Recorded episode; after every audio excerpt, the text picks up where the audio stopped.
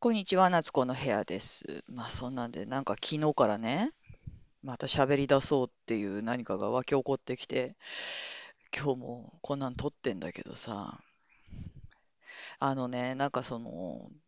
まあ、どうしてもこの自分の内側をね、こう掘っていくみたいなことをするわけだよね。やっぱこうスピリチュアルとかにこう傾倒する人とかね、そのまあ見えない世界っていうのもそうだし、その自分とは何かみたいなのをこう考える、まあ、人生の余白ができた人っていうのはその、その目の先っていうのが自分の内側に向いてくるってことが起こってくるじゃない。ほんで、で、まあ、あの、そういうのをこうやり続けていって、で、その、この自分のこのネガティブな思いとかね、執着っていうのが、まあ、どっから来てんだろうみたいなものを掘り下げていくっていう過程に入っていく人が多いと思うんですよ。で、まあ私もすごいそうだったわけ。なんでなんだろうみたいな。なんでこんなことがこんなに気になるんだろうみたいなところで、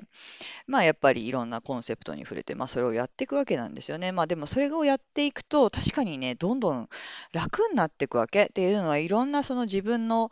なんかこう鎧みたいになんか鎧っていうか、まあ、シールみたいにペタペタ貼り付けてきたいろんなその概念っていうのが、まあ、剥がれていくわけですよね。で、その概念っていうのは、まあ、その社会とか家族とか、あの、いろんなものから、まあ、貼り付いて、まあ、教えられて貼り付いたものだね。これはこうしちゃいけない。これはこういうもんだって。あ、そうなんだ。それが正解なんだ。それをしなきゃいけないんだって思ってたけど、なんかでもそれって違くね？みたいなのにこう気づいてね。で、剥がすことって、それをね、剥がすことってすごい怖いわけじゃん。ねだってその自分にとってその超ご法度だったものを手放す、手放すっつうかさ、剥がすっていう作業ってすごい怖いんだけど、まあでもそれをやっていくと意外とそんな怖いことって起こってもいないし、あ、単なる自分の考ええっていうかね、それを自分でそう採用していただけなんだみたいなことにどんどん気づいていくわけですよね。で、まあそれをやっていくと、まあある意味ちょっとこう、まあ面白くなっていくっていうかね、まあ、どんどん楽にはなっていくんですよ。で、あの、この思いって絶対手放しちゃいけないと思ってたけど、手放してみたらなんてことなかったみたいな。これをやったら周りを巻き込んでえらい不幸なことになると思ってたけど、やってみたらだ誰も不幸にならないどころか、意外と周りはみんな無関心みたいなね。こんなことしたら、絶対こう、誰に何を言われるかわかんないと思ってたけど、誰も何も言わないどころか、あの、あ、なんかそ、それでいいじゃんとかって認められたりとかね、まあそういうことが起こってくるわけですよ、いろいろと。で、やっぱりもうそのなんかこう自分がすごいこう純粋な何かになろうと思って私らしくありのままみたいになろうという意識がすごく出てくるじゃない？ね、それがいいとされているって、えー思ってもいるから、それとまあどんどん楽にもなっていくし、それをすることがちょっとこう生きがい的になってくるわけですよ。もう自分、自分大好きみたいなね。もう結局自分大好きなんですよ、みんなね。あの自分のことを常日頃みんな頑張っているわけなんだけど、でもそのなんか自分掘り下げみたいなのをずっとずっとやっていくと、まあすごくそのなんつうの、まあ、ニュートラルな地点に立ってくるんですよね、どんどんね。いろんなことが中立な立場、ってか真ん中ら辺に落ち着いてくるんです。そうすると、まあ自分に対してもそんなにこう、裁かなくなっていくっていう、こんなことしちゃって、私こ過去にこんなことがあったってとか、なんかそういうことをずっとその済んだこと、終わったこと、今目の前にないことっていうのをずっと握りしめて、ああ、だからこうだったからっていうふうに思う気持ちっていうのがなくなってきたり、まあ自分もね、あの、その時その時一生懸命生きてたけど、まあ、ああいう発言をした自分って愚かだったなっていう反省点とかもいろいろ出てくるから、なんかそういうことを周りの人がやっていても、まああんまりこうジャッジしなくなるんですよね。そう、その人がそうだからといって、なんかこう自分を必死で守る必要もないっていうようなところが、まあ、徐々に徐々にこう分かってくる、分かってくるっていうのは頭で分かってくるっていうか、まあそのなんつうの？腹落ちしてくるっていうか、腑に落ちてくるんですよね。そうするとあんまりその感情的になりすぎたりとか、悲劇のヒロインになったりとか、なんか世の中全部敵だみたいな思いっていうのもなくなってくるんですよ。まあ、で、そういうのをやり続けているとね、まあニュートラルになってて楽は楽なんだけど、なんか今までやってたその生きがいである自分掘り下げみたいな作業っていうところに、まあ今までほどの情熱もなくなってきて、え、じゃあこれからどうしたらいいんだろうみたいな、なんか一し、い一回全部まっさらな感じにな、虚、虚無みたいなね。じゃあどうしたらいいんだろうこれからみたいな。まあそ、それはそうなんだけど、じゃあ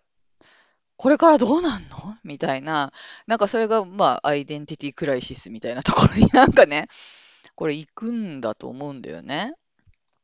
で、まあ、これから先もそういうのあるかもしんないけど、結構自分はそういうでっかいところに来たなって、え、何がしたかったの？何をしたいんだろうとか、こう、べ承認される、されないっていうものが、あ、もう単なるこれはまあ起こってるだけのことであったらば、じゃあ自分はどう生きたらいいんだろうみたいなところにこう行ったりもするんだと思うんだよね。で、そのまあ、そのね、まあ今自分がハマってる悟りだの、非人間だのだ、そういうところに、あのの言っていることっていうのはやっぱ言葉尻だけで聞いてしまうとものすごく虚無な思想になるじゃん。た何でも起こってるだけだし、あなたは何もやってないし、誰もいないんだからみたいな。で、その虚無な思想っていうのも、あの、やっぱ頭で理解してるだけだとそういうふうに思ってしまうんだと思う。うん、実際はそういうことを言っているんじゃ全然ないんだと思うんだけどね。でも、なんか本当に、あの、人間って、あの自分が思ってるその思考っていうかね、思い、考えに、まあ、ある意味騙されているんだと思う。その思考とか考えとかっていうのも自分自身で考えているわけでは本当はないらしいんだけどね。まあ、らしいんだけどっていうふうに、ね、自分ではこう、あんまり理解しないからそう、そういうふうに思うわけなんだけど、でも、でもそれは、あの、いろんな人と会って話をしてて、えすごくそう思うわけ。だ私も今年、あの、まあ、いろんな方と会ってあったよね。で、それこそ自分の生活範囲にいない方といろいろお話をしたんだけど、やっぱその、前から言ってることだけど、なんかの条件はその人を幸せにしないね。全然ね。だからすごい人いっぱいいるんですよ。なんかすごいクリエイティブなお仕事をなさってて、割と有名な方とか、あとは、あの、裕福なね、ご家庭で育って自分自身もすごい勉強されて、いい大学とか海外のなんかこう MIT みたいなところで勉強された方いろんな方いらっしゃってね。それってまあ一般の社会的には成功者じゃないですか。だけどなんかそれでもこう話をしているとえ、そんなことがあるんだっていうようななんかいろんな悩みを抱えてらっしゃるんですよ、皆さん。そうで、持っているもの、いろんなこのこれを取り付けて、これを取り付けて、こうすれば幸せになるだろうってみんな思ってやってるんだけど、それと本人がこの今生きている自分に充足している、満足しているかどうかっていうのは、本当全く関係ない。全く関係ないですよ。ここ何の因果もないって私は本当にそこは思う。うん。で、やっぱ、なん、なんつうの？いや、ほんとそうなの。すごいね、美しい方だ、もいるんですけど、やっぱ自分のことをすごくこう、嫌っていたり、その美しいがために苦労していることとかっていうのもいろいろあったりとかね。だから、その他人をこう見た目とかね、その人の持っているものでジャッジするっていうのはこう全くやっぱり意味がないんだと思います。さっぱり意味ないですよ、ここ本当に。関係ない。で、今自分は仕事もないし、パートナーもいないし、家族とも不仲だしっていう風なね、そういうお名前、おやな、お悩みだってあるじゃないですか。その条件がないことに対するお悩みっていうのもいろいろあるんですけど、それもやっぱりなんかこう、お話を伺っていると、なんかね、やっぱその自分の考えにとらわれているだけなんですよ。で、そういう、こうなって、こうなって、こうなって、こうなるから私って不幸じゃないですか、不幸になっちゃうじゃないですかっておっしゃるんですけど、いや、だその考えも採用しなくてよくないって思っちゃうっていうかね。なんでも今のその状況下でも全然できることもあるし、全く自分が思うような、その惨めな自分でも一切ないんですよ、私から見るとね。なんだけど、もう自分がもう本当にそれを固く信じていて、そ、その、そういうものなんですよっていう、まあ、いわゆるその自分の物語の中で生きていて、それが現実であると思い込んでるだけ。もう本当にそれだけ。うん。で、その社会的にこれはいい仕事だとか悪い仕事だとかいろんな通念がありますよね。で、私ももちろんそういうのにね、絡め取られてて、大きな企業に勤めなきゃ、正社員にならなきゃとかって思って若い頃頑張ってたけど、えそうなったからって、特に幸せではないというかね、そうなのよね。で、なんかお金とかも不思議で、だからすごい稼いでた時期っていうのもね、皆さんもあると思うんですよ。その波があると思うんだけど、稼いでた時っていうのは、やっぱその稼いでるけれども、おお結局みんな刺激が欲しいんだよね。なんかこう自分がの人生が好転するような、なんか何かが起こってほしいって期待して生きてるから、つまり現状の否定なんだよね。今この状況は受け入れられない。お金があればこうなって楽しくなる刺激がある自分がどうにかなるっていう期待の中で生きてるんだけど、じゃあそのそれを叶えるツールであるお金っていうのをたくさん稼げる時期があったからといって、そしてその刺激を求めに行って、あのこういうことだってこう期待を持っていったからといってそれが手に入るわけでもないし、あればあるだけ使っちゃって、使っちゃったけど使ってもいないし、何つうの？なんかこう身になることに使っているのかっていうと、そうではなくって、その自分が刺激を求めに行くためにね、今までは100円しか使えなもなかったものが1000円になったけれども、なんかその金額に比例して幸福度が上がっているわけでは全然ないんですよ。元のところに戻るんですよね。結局、なんかその足りない、今の現状は嫌じゃ嫌じゃって言ってるところに戻っていくっていうか。だもうほんほんと、条件関係ない。ほんと条件関係ないし、あの、他人と自分とかって比べていることに、やっぱもうさっぱりこのね、意味がないよね。意味がないよね。うん。とは言っても、でもってみんなね、言い分があるじゃん。言い分があるよね。私だってあるよ。あの、言い分があるからね。でも、そうは言ってもってみんなずっとそれが続いちゃうんだけど、でもやっぱそれはこの本当に言い分なだけだと思うの。ね、で、私はこういうことをしてこなかったから、こういう現状でとかって、その自分の過去をね、すごい悔やむっていうこともあるじゃないですか。みんな。でもさ、わかるんだけど、もうそれ過ぎたことであって、その、私たちってこうこの瞬間瞬間をただ生きているだけだから、まあ、過去にはもう戻れないし済んだことのストーリーっていうのをいちいちこう引っ張り出して現状に当てはめてだからなんとかなんだだからなんとかなんだって言い続けててもその話って終わらないんだよね。うん、それよりもこう今目の前を見ることの方がなんかその愛に触れてとかさ優しさにとかね。なんかそういうこう美しいことを言いたいわけじゃなくって、その方が、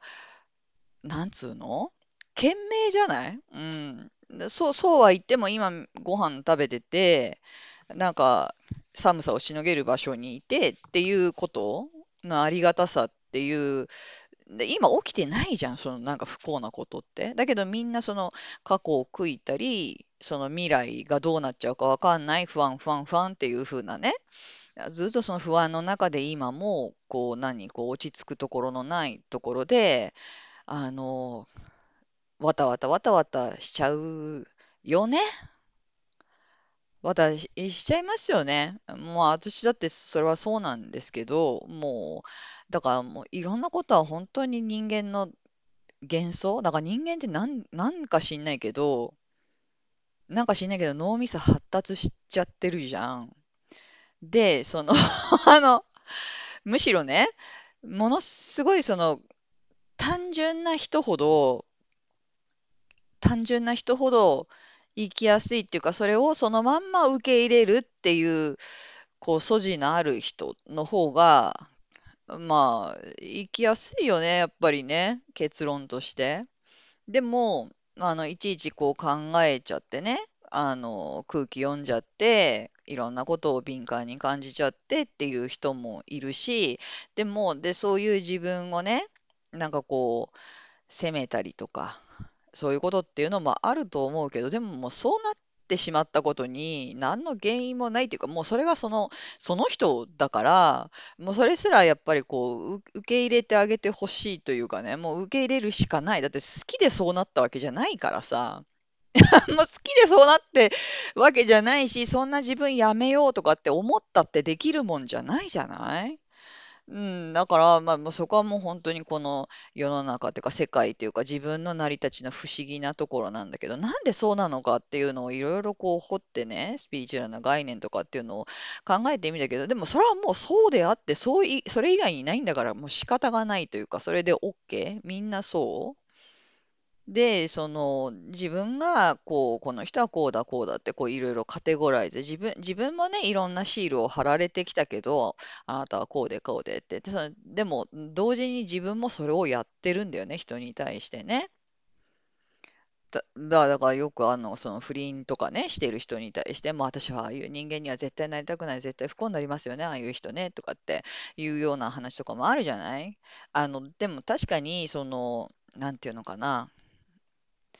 あの、この自分自身をね、騙して、こう、なんかやってる行為っていうのは、あの、なんかこう破綻するようにはできてるんだけど、う ここはまたどうしてっていうと、こう、まあ、もう説明できないけど、なんか自分の人生を振り返ってもね、あの、なんていうのかな、あの、な、なんかこう自分を無理に生きながらえさせようとして、自分を守ろうとして、なんか自分のなんかそのナチュラルな意識に背いてやったことでちゃんとしっぺ返しが来るシステムっていうのはどうもあるっぽいんだけど、でもなんかそのこうね、社会的な不義を働くようなこういった、まあ、不倫でもなんか詐欺でも何でもいいんだけど、なんていうのかな、だ、誰も誰かを裁けないっていうか、その人がなぜそうかっていうことで、なんか一方的にカテゴライズはできないんだよね。うん。なんか、なんかそれを考えていくと、もうこう世の中じゃあ何でもありじゃんとかって、愛も正義も平和もないじゃんとか言って、何やってもいいのかよとかっていうふうに思ったりもするんだけど、それも一方的な考えであったりとか、もうだからもうどこまでもさ、これ言葉とか脳で考えたって分かんない世界ではあるとは思うのよね。うん。で、争いのない平和な世界にしようっ、それが私の夢とかね、みんなの夢、確かにそうだよ。争いのないこ世界っていうのがしたいけど、でもなんかそこでこうね、いろいろと悪さをするやつっていうのをこう撲滅したいと私はそういうものを認めない、関わらないっていう意思を持ってたって、それはみんなそう思うよね。当然だよね。うん、当然なんだけど、あの、そういったものは、基本的には私なくならないと思う。ネガティブなものっていうのは。それをこの撲滅しようとすればするほど、あの、なんていうのかしら。そ、それジャッジメントじゃん。完全に。だけど、私は一つ一つは私みたいな考え方の根本にあるコンセプトっていうのは、その、お起こることは、お起こることで、誰も止められないし、そ、それに対して、その、なんていうのかしら、うんと、こう、し主、主た主観的な考えを押し付けることに意味がないっていうことであってね。難しいんだけど、あの、結局本当の大安心、大安定っていうのは、何が起こっても自分は大丈夫って思えることなんですよね。ネガティブなことも、ポジティブなことも。それはもう起こるよ、何でも。とはいえ、それはそうで、そういうことはその現象として起こってはいるのかもしれないけれどもね。自分がそれに対面した時にそれ起こってるのかもしれないけれども、あの、だからといって、その自分のその妄想劇みたいなのを膨らませて、ああ、世の中こんなになっちゃうんだ、今後どうなっちゃうんだって、不安不安って生きる必要がないっていうところなんだと思うんだよね。本当にね。ね、まあ、な、何言ってかわかんないシリーズだと思うけどさ、もう今とにかく出るに任せて喋ってんだけど、だからやっぱその空気が読めない人とかっているじゃない？空気が読めないとか、まああとはその、なんか病床名がついてる人もいるじゃない？その発達障害とかそういうのもついてる人とかもいると思うんだけど、でもなんか、その、まあ融通が利かないっていうかね、その人間らしい、人間だったら普通そうじゃないの？みたいなものに、まあ、電波が鈍い人、鈍い人っていうか、そう、そうとは思えない人っていうのは、私、むしろね、むしろ、なんか本質に近い人たちなんだと思うんだよね。その起こっていることあるがままをただ、ちゃんと受け入れて生きている人たちなんじゃないかっていうふうに思うの。あ、これが起きた。つまりこれはこういうことで、あの人はこう思ってて、あれがああでこうでこうでって、みんなそれぞれ違うベクトルで一つのことを見ていても違う考えで生きてるから、それはもうい100個なし思考があったら100個、な100人人がいたら100個の思考があるんだよね。で、それを全部全部こう聞けちゃう人っていうのはむむしろ苦しいわけですよ。な、な、どうしたらいいかわかんないから、な、わかんなくなるよね。だけど、その空気が読めない人の気持ちが、まあ、いまいちよくわかんないとか、その自分の中だけの世界でこう、生きるっていうことをね、あの、なさってる、な、なすっていう、そのタイプの方もいるじゃないですか。こ自閉的な方っていうのもいると思うんだけど、でもむしろその人たちって、なんかその、あるがままを生きているっていうかね、むしろ生き方としては大正解なのかもしれないっていうふうに思うんですよね。そして、その誰かがこう言ったからこうするとかっていうところがわからないのならば、むしろやりたいと思ったことをただ一直線で追求できるっていうことでもあってね。だから、まあ、なんかそういう人っていうのは、あの、すごい集中力をお持ちだったり、なんかすごい得意な才能を持ってたりするじゃないですか。めっちゃ記憶力が良かったりとかね。だそれはそういう個性なんですよ、やっぱり。個性っていう言い方もないけど、なんかそういう外、外側なんですよね。そういうものを持っている。だからもう本当に淡々とそれをやるっていうところに喜びを見出して、えーいるっていうこともあって、むしろ、ああだこうだとかね、人の状況とかなんだっていうのを見続けて見続けて、これやっていいのかな、あれやっていいのかななんてぐずぐず考えているよりも、なんかすごくその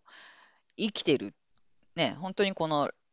人生、ライフみたいなものを純粋に生きている人たちなのではないか、なんて思っちゃったりもするよね、本当にね。いや、だから本当世界って不思議だよ。なんでこれが私が生きてて、あの人も生きてて、他人っていうものがいて、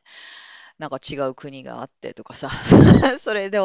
なんかね、それはつまりとかってもういろいろ私も解説とかね、自分なりの考えで言ってきたけど、結論としてはね、やっぱりもうこれわからないよ。わかんない。これ人間がいくら考えたってこんなことなぜって、これわかんないって。わかん、今んとこね。で、一生懸命その科学とかがそれを証明しようとしてるけど、やっぱそれも人間の領域の範囲なだけであって、わ、わかんないのかもしれない。で、それでわかんないで多分大正解なんだっていうふうに思ったりもするんですよね。うん。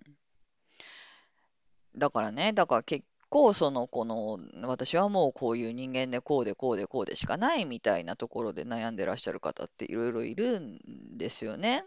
いるんだけど、なんか、まあそう、ちょっと無責任なアドバイスみたいに言われたこともあるんだけど、でも本当に、あの、全然違う価値観のとこに行ってみるっていうのはいいと思うんだよね、そういう人ってね。あの、さ、それはもちろんチャレンジがいりますよ。ね、お金がいたりもすると思うけど、でもやっぱその日本国内の中でも割とその閉鎖的なね、一つの考えっていうところががっつり根付いてる地域とかにお住まいでね、やっぱこんなことしたら周りが何て言うかとか親が何て言うかっていうところで動けない方っていうのもいっぱいいるんですけど、でも本当なんつうの、ショートステイっていうかさ、かショートステイっていうか、1週間、2週間でいいから、海外とか行っちゃうのが一番いいと思うんだよね。だからその自分の、うんこれがじゃ世界である、人自分である、これが世の中であるっていうのを完璧にぶっ壊してくれるところに行くっていうのは一つやっぱりありだと思う。で、しかもそれもなんかその、なんつうの？サンフランシスコに行きますとかさ、パリに行きます。それ、それでもいいんですよ。とかっていうのもいいと思うけども、も、も、もしくはもうなんかちょっと謎の島とかね。なんかこうアフリカ大陸とかね。なんかそういうところに行って、あのいかに自分の作り上げていたワールドっていうのが自分の単なる個人的な物語の範疇だけだったかっていうのを見に行くっていうのはすごくいいと思うんだよね。でもそれを言ったところで、ああ、じゃあやりますってなれないのはわかるよ。わかるけど、わかるけど、だから無理だからでもね、この範囲の中でなんとかそれをこう、なんていうの、私を認めてもらって幸せになりたいんですとかって言っても、もうずず多分無理だと思うんだよね。その範疇から出、出、出ない限り。なんで、その体ごとどっか行っちゃうっていうのはすごくいいと思うんだよね。うん。いいと思って、思うよ。だから私、この間、韓国だったけどさ、韓国行っただけでも全然考え方が変わったもんね。なんかね。あ、なんかこう、韓国の人ってすごいこう、生きてるって感じがしたっていうか、なんかそう自分の中で何かを開いてもらったのがあるし、で、かん、で、その海外とか行ってね、必ずそのなんか自分の固定概念がぶっ壊れて新しい自分になってやりがいが見えたっていう風なポジティブな結果に必ずなるとは限らないよ。なんとも思わないっていう場合もあるかもしれないし、もしくは、やっぱり日本っていいなって思うかもしれないんだよね。うん。で、でいずれにしても、そのなんかテイクがあると思う。なんかテイクがあると思う。何も起こらなかったなっていうのですら、あのじゃあ、なんかなんていうのかな。どこ行っても一緒なんだら好きにやろうっていう風なところに聞くかもしれないけど、あ、な、何かしらこう持ち帰るものはあると思うんですよね。で、私、その昔ね、大学時代の時に1年ぐらい付き合ってた彼氏がいるんだけど、あの、この方はもう本当になんかこう風来坊みたいな方でね、まあでもなんかちょっと あのそれはそれすごく面白かったんだけど、その当時の私としてはちょっとその、そういう生き方にはちょっと付き合いきれないみたいな感じで1年ぐらいでお別れしてしまったんですけど、あ、でもね、結局、なんかその、その風来坊的な生き方とベストマッチする人と結婚されてますけどね。だからやっぱそういうのってあるよね。価値観、価値観、価値観が合う人と結婚したいっていうのはなんかもうまさにそういうことなんだというふうに思うんだけど、でもその彼が、あの、私と付き合っていらっしゃる時にはそういうことあんましなかったんだけど、なんかその若い頃、本当の自転車旅行みたいなんで、中国大陸をこうなんかこう、一人で行っちゃったりとか、一人でマチュピチュに行っちゃったりとか、インド行って数ヶ月帰ってこなかったりとか、なんかそういうことをよくなさってる方だったんですよね。で、その話を、その時の話もうろくでもない話、ほとんどろくでもない話。だけど、あの、でもそれはそれすごい聞いてて面白かったんですよね。で、やっぱその、彼が言う曰く、やっぱインドってすげえと。なんかインド、インドでもう、俺は完全にぶっ壊されたみたいなことを言っててね。あのね、なんかやっぱちょっとインドってすごいパワーあるよね。あの、インド哲学といえば、まあ、藤風くんとかも思いついちゃうんだけど、なんかその、インドの持ってるパワーってすごいっていうか、もうその、特に日本人的な考えっていうのがもう一切通用しないこの感じ。なんかもうみんながもう本当にその場その場を、まあいろいろあるじゃん、カースト制度とかあったりとか、こう貧困の差があったりとかね。そんな中で、でもなんかみんながその、瞬間瞬間、その自分の置かれているところで生きているっていうのをなんか感じられるんだって。もう衛生観念とかももう、その私がね、その彼と付き合ってて、その彼が若い頃なんてもう数十年前なんだけど、あの、なんかもう、とてつもないんだって。甘いものは甘いし、油ものは油だけだし、みたいな、もうなんかとにかくダイナミックだったっていうような話を聞いて、だからインド行ってみたいなと言いながら私行ってないけど、なんかそういうのぶっ壊れるらしいですよね。だからちょっとインドってすごいこうスピリチュアルよね、やっぱり全体としてね。まあなんかそんなことを今ふっと思い出したりもしたんですけれども、あ、なんだっけ、な、なんか話そうとして今頭飛んじゃった。うん、そうそう。で、その、まあ、あの、まあ、インド哲学とかね、あの、アドバイターとかそういうところで、そのインドっていろんなこう、まあ、各社と呼ばれる人たちがいるじゃない？ね、だそういう人たちがもう、もう大昔からいて、で、やっぱりその、じゃあこの場合はどうなんだ、この場合はどうなんだって、なんでこれはこういうことなのかっていう、その問答ですよね。問答みたいなのを、まあ、そのインドって、えーインドって、まあ、それよく分かってない？私もよ、そういうのがあんじゃん。あのーそういうね、そういう集まり、グルトの集まりみたいな。で、そのインドの人ってさ、これもすごい主、主観だよ。あの、ちょっとなんつうのか、差別的な、差別的っていうかなんかちょっとカテゴライズしてるのかもしれないけど、私もその外資系とかで勤めていると IT の人とかでインドの人すごいいっぱいいるからね。まあインドの人ってもうめっちゃ賢いからね。ところで by the way。もうさ、算数だかさ、そう私の昔のインド人の上司なんて、なんかそのいろんなね、その financial statement みたいな、その売上がこうでなんとかがこうでみたいなのを、こう自分で読み上げながら、こうなんとかなんとかで、ふんふん、そうかそうか。と、ということは、つまりなんとかなんとかなんとかなんとかドルだね、みたいなね。もうよくわかんない。謎。あの、日本でもそろばんとか得意な人はそうかもしんないけど、まあ、とにかく数字とかに強いっていうか、そのなんか話の流れの中で、お、あんたいつ計算したのそれみたいな。なんかとにかくね、すごい、あの、スーパーパワーを持ってるんですけどね、イン、インドの賢い人たちって、本当に。だけどね、一つはね、とにかくね、ね彼ら遠慮がないっていうか、まあ、ある意味、なんかね、すごいしつこいんだよね。もう何度でも何度でも分からなかったら質問するっていう、なんか私が印象があって、で、そのなんかこう、あ、そっかそっか、まあじゃあそういうことなら、あ、まあなんか適当に、なんかよしなに、ね、さばいといてみたいな日本ってあるじゃないですか。それとかもうこれ以上聞くってちょっとなんか自分がバカっぽくてダメだよなみたいな感じでね、こう引いてしまったりとかっていうこともあると思うんだけど、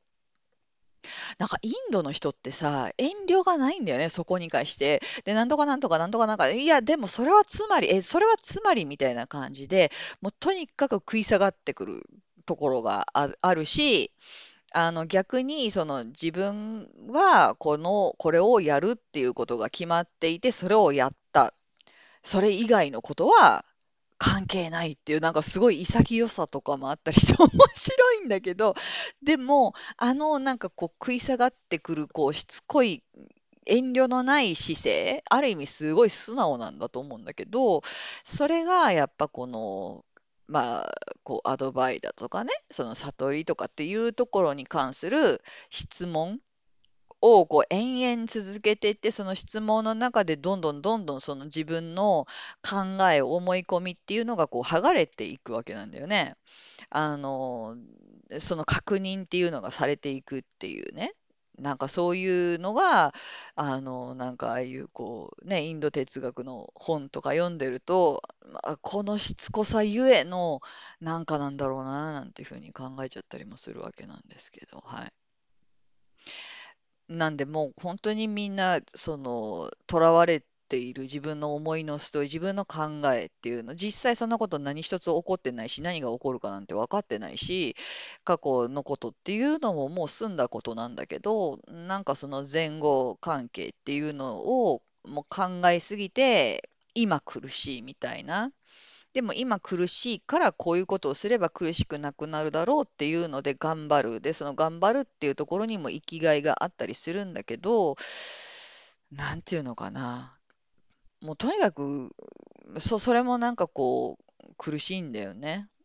だからもう本当に今のこの現状っていうね、今のこの目の前にあることっていうのを、まずは受け入れるしかない。どんな状況であっても。じょどんな状況でもあっても受け入れるしかないし、これはこうしてこうなんだろうっていう、こうなんかこう、自分とか他人とかを責めてもそこに答えは一切ないんですよね、やっぱね。分かったようなこと言ってっけどさ、もう私今絶賛そういう感じだからね、なんかすごい思うんだけど、で、なんかこの間誰かの話を聞いたことをね、ちょっと拝借させていただくけど、なんか人間がこう不安に思ってること、将来のに対して不安に思っていることの96%ぐらいはそんなことにならないんだって。なんか96%、うん、ぐらいっていうのは、その、本当にそんなことにはならないっていうなんか研究結果が出てるらしいよ。どっかの国の、どっかの大学の連合みたいなところの結果で。うん、まあ、だから何？って、まあ、4%可能性があるじゃんっていうふうに思う人はもう、もうしょうがないと思うんだよ。そ、その通りなんだけど、むしろその4%当たっちゃったらもうなんか、